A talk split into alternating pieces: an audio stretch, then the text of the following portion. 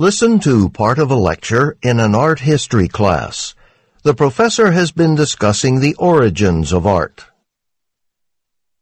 Some of the world's oldest preserved art is the cave art of Europe, most of it in Spain and France.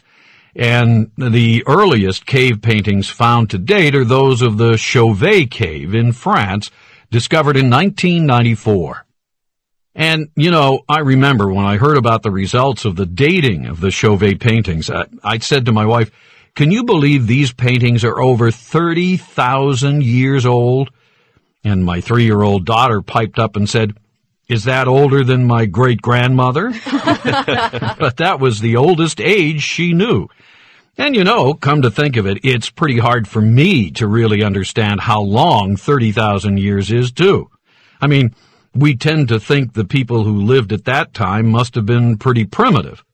But I'm going to show you some slides in a few minutes, and I think you'll agree with me that this art is anything but primitive. They're masterpieces. And they look so real, so alive, that it's very hard to imagine that they're so very old. Now, not everyone agrees on exactly how old. A number of the Chauvet paintings have been dated by a lab to 30,000 or more years ago.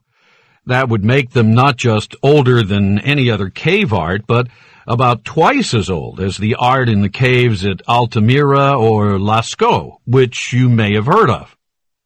Some people find it hard to believe Chauvet is so much older than Altamira and Lascaux, and they noted that only one lab did the dating for Chauvet, without independent confirmation from any other lab. But be that as it may, whatever the exact date, whether it's 15,000, 20,000, or 30,000 years ago, the Chauvet paintings are from the dawn of art, so they're a good place to start our discussion of cave painting. Now, one thing you've got to remember is the context of these paintings. Paleolithic humans, that's the period we're talking about here, the Paleolithic, the early Stone Age, not too long after humans first arrived in Europe. The climate was significantly colder then, and so rock shelters, shallow caves, were valued as homes protected from the wind and rain. And in some cases at least, artists drew on the walls of their homes. But many of the truly great cave art sites, like Chauvet, were never inhabited. These paintings were made deep inside a dark cave where no natural light can penetrate. There's no evidence of people ever living here. Cave bears, yes, but not humans. You would have had to make a special trip into the cave to make the paintings, and a special trip to go see it. And each time you'd have to bring along torches to light your way. And people did go see the art. There's charcoal marks from their torches on the cave walls, clearly dating from thousands of years after the paintings were made. So we can tell people went there.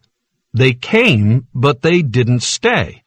Deep inside a cave like that is not really a place you'd want to stay. So why?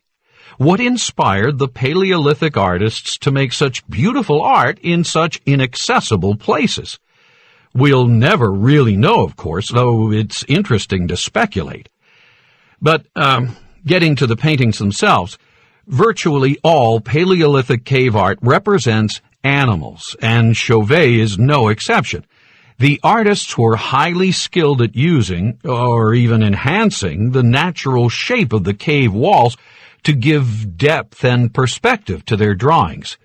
The sense of motion and vitality in these animals, well, Uh, wait till I show you the slides. Anyway, most Paleolithic cave art depicts large herbivores. Horses are most common overall, with deer and bison pretty common too. Probably animals they hunted.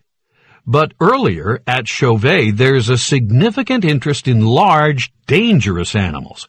Lots of rhinoceros, lions, mammoths, bears, Remember that the ranges of many animal species were different back then, so all these animals actually lived in the region at that time. But uh, the Chauvet artists didn't paint people. There's a half man, half bison creature, and there's outlines of human hands, but no depiction of a full human. So, why these precise animals? Why not birds, fish, snakes? Was it for their religion, magic, or sheer beauty? We don't know. But whatever it was, it was worth it to them to spend hours deep inside a cave with just a torch between them and utter darkness. So, on that note, let's dim the lights so we can see these slides and actually look at the techniques they used.